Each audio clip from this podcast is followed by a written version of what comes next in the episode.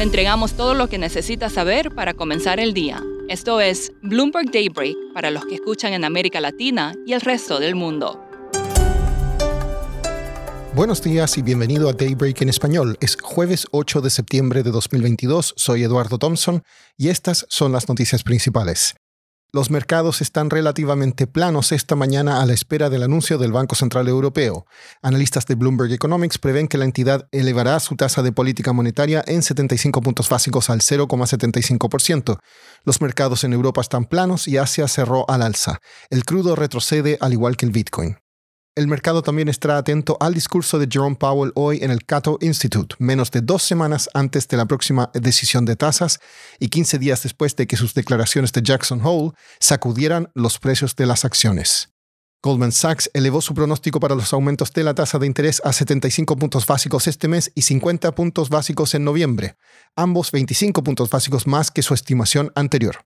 Para diciembre, el banco prevé un aumento de 25 puntos básicos. Según fuentes, Joe Biden está frenando la decisión de eliminar los aranceles sobre las importaciones chinas adoptados en la era Trump como una forma de ayudar a las empresas locales.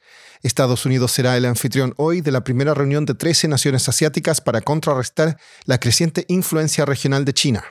En temas corporativos, una jueza criticó duramente a Elon Musk por ocultar mensajes de texto relativos a la adquisición de Twitter. Twitter dice que estos revelaron que el billonario buscaba dar pie atrás con la compra de la red social por remordimiento y no por el argumento de los bots. La ola de calor en California está causando estragos sobre la red de energía del estado. Se temen posibles cortes de luz debido a la alta demanda por aire acondicionado. Pasando a América Latina, la Secretaría de Hacienda de México estima que el PIB crecerá 3% en 2023, mientras que la inflación se desaceleraría al 3,2%. Esto según personas familiarizadas con el borrador del presupuesto que se presentará hoy. En México, la inflación alcanzó un 0,7% mes a mes en agosto, en línea con las estimaciones. En los últimos 12 meses acumula un alza del 8,7%. Más tarde hoy se informará el dato de inflación en Chile y economistas prevén que llegaría al 13,8% acumulado a 12 meses. En Perú, el Banco Central subiría hoy su tasa de interés por decimocuarta vez consecutiva del 6,5% al 7%.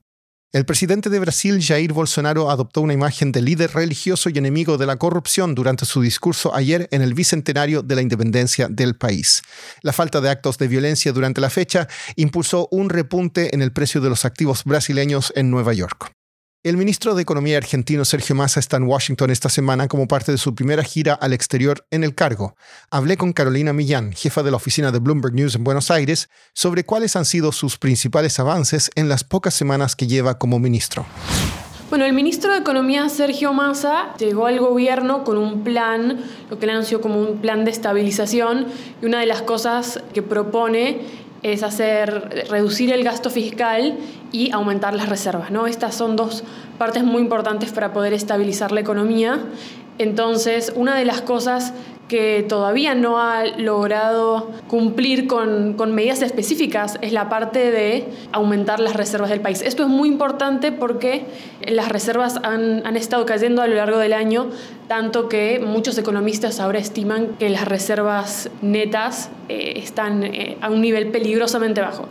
En este contexto, el ministro Massa viaja a Washington, D.C. esta semana. Es más, eh, el martes se reunió con Mauricio Claver Carón, el, líder del, Banco Interamericano de Desarrollo, que anunció un aumento de los préstamos que se le van a dar al país. Esto va a tener un efecto en las, eh, en las reservas. Y también esta semana Massa también anunció un nuevo tipo de cambio que se le va a permitir acceder a los exportadores de soja. Esto lo que busca es incentivarlos a que justamente haya más exportaciones, lo cual traiga más dólares al país y eso también permite aumentar las reservas. Carolina, ¿cómo ha sido la reacción en el mercado? ¿Se ha traducido en mejoras en el tipo de cambio? En las, en las, últimas semanas hemos visto que la brecha entre los dos tipos de cambio, recordemos que en Argentina está el tipo de cambio oficial, que está controlado por el Banco Central, y también los tipos de cambio paralelos. Esta, la brecha entre estos dos tipos de cambio se considera como un indicador clave, eh, entre otras cosas, de la desconfianza. Hemos visto que ha caído un poco esta brecha desde que Massa es el ministro. Es más, esta semana la, brecha cayó por debajo del 100% por primera vez en, en varios meses. Por último, un estudio reveló que la mayoría de los profesionales está dispuesto a un recorte salarial de un 5% con tal de poder seguir trabajando desde su casa. Muchas empresas han aliviado las restricciones y reabrieron oficinas, pero los trabajadores simplemente no quieren regresar, aduciendo que son más productivos en casa y que están dispuestos a cambiar de empleo de ser necesario. Eso es todo por hoy. Soy Eduardo Thompson. Gracias por escucharnos. Para conocer todas las noticias que necesita para comenzar el día, revise Daybreak en la app Bloomberg Professional, donde puede personalizar las noticias que desee recibir.